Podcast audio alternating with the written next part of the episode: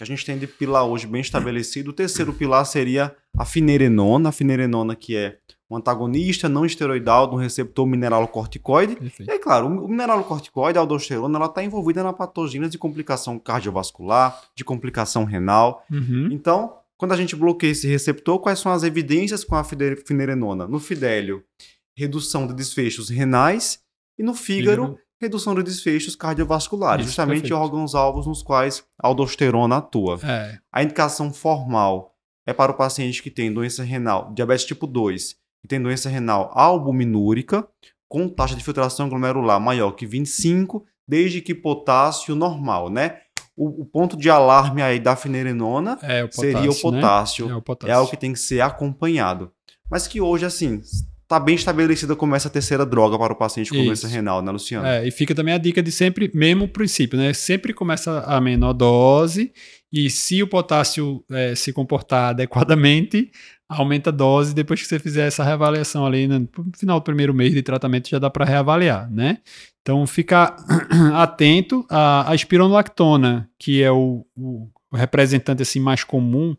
É, a gente sabe que o paciente diabético ele tem uma tendência para fazer acidose tubular renal tipo 4, que é como se fosse um hipoaldo funcional, né, um hipoaldosteronismo funcional. E aí, quando você usa a tem muita hipercalemia, muita hipercalemia, né?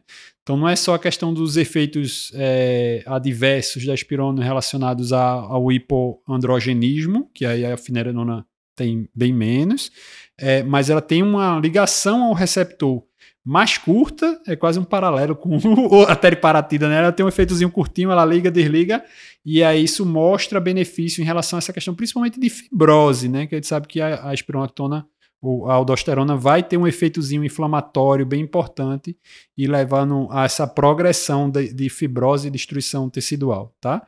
Então, a finerenona tem muito benefício e ela atuaria, como a gente falou muito, ó, vê, a gente falou de, de IECA, com efeito mais em arteríola e mais hemodinâmico. A gente falou é, de SGLT2, com efeitozinho mais aferente e mais hemodinâmico, um pouquinho nessa metabolismo energético. A finerenona tem um efeito completamente diferente dos outros dois, então você está atuando em outra via que estaria ali descoberta. Então você realmente acaba criando essa noção dos pilares, né? De você ter um mecanismo, um, um fisiopatológico diferente, né? E já que a gente está falando em vias, se eu quiser atuar mais numa via metabólica, será que vale a pena ali o quarto pilar do análogo de LP1? É, o, isso aí foi, tem um paper, né? Você até botar lá no site da gente o, o, ele comentado, ele colocou esse, esse, potencial quarto ponto, que é o GLP1. A gente ainda não tem estudo, né? Assim, o que a gente tem é de dados dos estudos cardiovasculares, que tem paciente com nefropatia, obviamente, e aí o GLP1 teve um impacto bem significativo na redução de é, albuminúria. Tá? Líder renal, né? Isso, então aí tem, mas é, não é um estudo que ele fez para isso. É uhum. dentro do Rewind, ele fez análise do, da, dos desfechos renais. e fez... a maioria nem era paciente com doença renal crônica. Isso, né? exato, né? perfeito. Então, assim, ele vai ter esse benefício. É, a gente sabe que a obesidade tem um papel bem importante nesses processos inflamatórios, na hipertensão, em tudo, até na piora do diabetes, né? Então, assim, a, o, todo, toda droga que tem efeito em relação à obesidade e processo inflamatório da obesidade vai ter benefício, né?